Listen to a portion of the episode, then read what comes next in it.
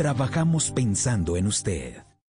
Volvemos con El Radar en Blue Radio. Hay muchas historias por contar en Colombia, historias que a veces superan el realismo mágico de Gabriel García Márquez, como la historia de una científica rusa que por amor llegó hace cerca de 40 años a instalarse en Bucaramanga. Hoy esa científica está en el listado de las 60 mujeres de ciencia más influyentes en el mundo. Javier Rodríguez, ¿quién es Elena Stachenko? Hola Ricardo, buenas tardes. Elena es una rusa, tal vez la más querida en Bucaramanga y Santander. Ella llegó a principios de los 80 a Bogotá, pero en 1983 logró que la Universidad Industrial de Santander la contratara como docente de química. Ella en Rusia estudió precisamente química orgánica. Ella viene de una familia bastante académica en el país europeo y comenzó a trabajar aquí en Bucaramanga. Poco a poco fue conociendo todos sus aspectos y hoy es una santanderiana más. Come mute, come arepa santanderiana. Y es que ella eh, ha logrado de alguna otra manera lo, eh, tener eh, ese importante reconocimiento a nivel nacional e internacional por sus investigaciones. Ella actualmente, Ricardo, es la directora nacional de investigaciones para agroindustrialización y especies vegetales aromáticas y medicinales en Colombia y además eh, maneja el laboratorio de cromatolografía de la Universidad Industrial de Santander. Elena tiene dos hijos colombianos ella se siente más colombiana y más santanderiana que ninguno, porque esta fue la tierra que le dio la oportunidad de ejercer lo que ella estudió en Rusia, química orgánica, Ricardo. Pues imagínese la historia, Javier. Nos atiende a esta hora, hoy sábado, en el radar, la científica rusa, santanderiana, colombiana, Elena Stashenko. Profesora Stashenko, buenas tardes. Buenas tardes, ¿cómo están? Felicitaciones. Gracias, muy amable, muchas gracias. Es eh, doctora en Ciencias Químicas y en Química Orgánica Instrumental de la Universidad Druzhby Narodov de Moscú. ¿Cómo termina usted, doctora Stachenko, viviendo y trabajando en Colombia? Bueno, es una larga historia, la historia casi de toda mi vida. Eh, pues estudiando en Moscú en la universidad. En esta época había pues estudiantes de muchos países del mundo, sí, incluyendo Colombia, Sudamérica. Entonces yo me casé con un santanderiano y en 1982 llegué a Colombia. Eh, llegué aquí pues totalmente extrañada de Nuevo Mundo, aunque ya pues sabía algo de, em, del mundo de Latinoamérica a través de su cultura, a través de su literatura. Eh, tenemos que recordar que finales de los años 70 era boom de literatura latinoamericana. Entonces, eh, pues como cuando uno no sabe, lo, se lo imagina, ¿sí? Entonces los libros de García Márquez pues me elevaron a altísimo grado de imaginación, sí, este mundo maravilloso, este mundo surrealista, diría yo, eh, que eran pues sus libros y sus 100 años de soledad, sus buen días.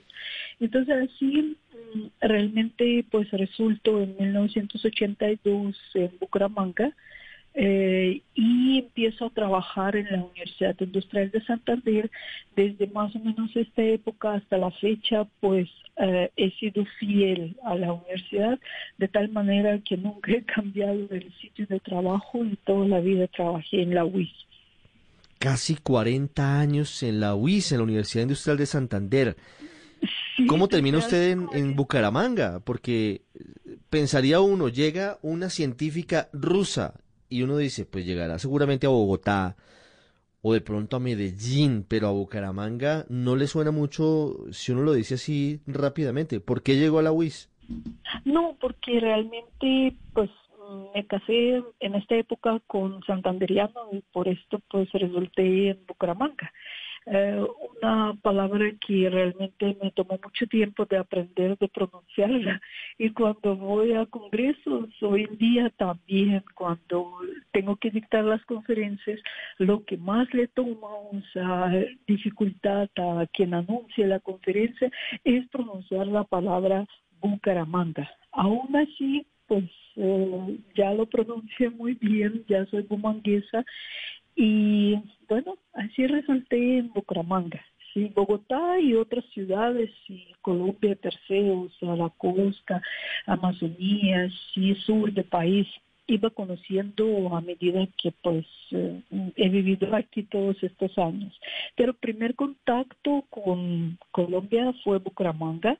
En esta época los aviones llegaban al aeropuerto y uno bajaba en el avión y bajaba su maleta y todo el mundo te encontraba ahí al lado del avión. Y yo me acuerdo cuando llegué, eh, la familia eh, de mi ex esposo pues estaba pues todo porque son muchos los hijos y los sobrinos eran pues 40 o 50 personas esperando y yo me asusté tanto que cogí mi pequeña hija y volví al avión porque nunca veía tanta gente y todos entre sí parecidos porque eran pues eh, parientes. Y para mí era muy como muy digamos muy extraño esto porque mi familia ha sido muy pequeña, yo soy hija única y mis papás también fueron hijos únicos, entonces realmente estábamos acostumbrados a familias demasiado pequeñas y para ver a familias como son familias colombianas tan grandes. Y cuando hay fin de año eso se reúne más de 100 personas, o sea, todo el mundo hay que saber, conocer, esto fue como bastante novedoso, sí, para mi, para mi cultura, para mi percepción, sí claro, es un choque importante, pero, pero, pero me llama la atención otra cosa y es que usted ha logrado en una universidad colombiana, en una universidad muy buena como la UIS, pero en Colombia, desarrollar su carrera como química analítica hasta el punto de haber dirigido más de 250 tesis, pero además eh, formar parte de este grupo de científicos influyentes. ¿Cómo logra desarrollar su carrera en una universidad pública en Colombia? Pues yo sinceramente nunca pensaba en esto. Sí, o sea, uno llega aquí empieza pues conocer el mundo, conocer otra cultura, conocer otra universidad. Yo me acuerdo pues hace 40 años asistía a clases, a clases de otros profesores para pues estar como entender mejor la forma de dictar clases, porque en nuestras universidades las clases son magistrales, sí, o sea, un profesor dicta clase a una gran cantidad de, eh, de estudiantes, pero aquí los salones son más pequeños y el contacto con estudiantes más pues inmediato, preguntas, eh, respuestas. Entonces, eh, yo cuando llego aquí, pues uno en realidad nunca puede ni imaginar en 40 años dónde estaría, qué haría. Por eso es que casi que no era un plan de mi vida.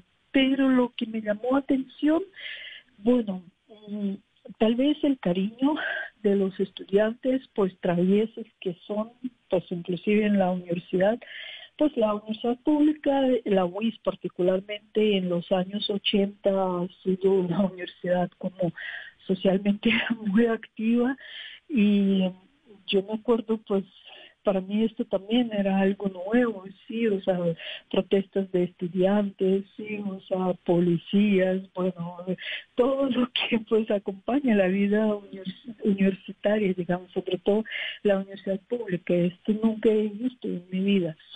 Y eh, sin embargo, pues quería aprender, o sea, yo creo que aprendí más de estudiantes que en esta época ellos de mí, porque no he hablado todavía bien español, he sido siempre pues uh, un objeto de un poco de bromas, de sonrisas, pero la gente es muy cariñosa, sí, o sea, en realidad te ayuda y bueno, entiende, o sea, eh, que tú estás en otro país, eh, mujer, apenas tenía como 21 o 22 años, porque yo era hasta más joven que muchos estudiantes en esta época, porque ahora son muy pequeñitos que entran a la universidad, pero antes eran ya señores.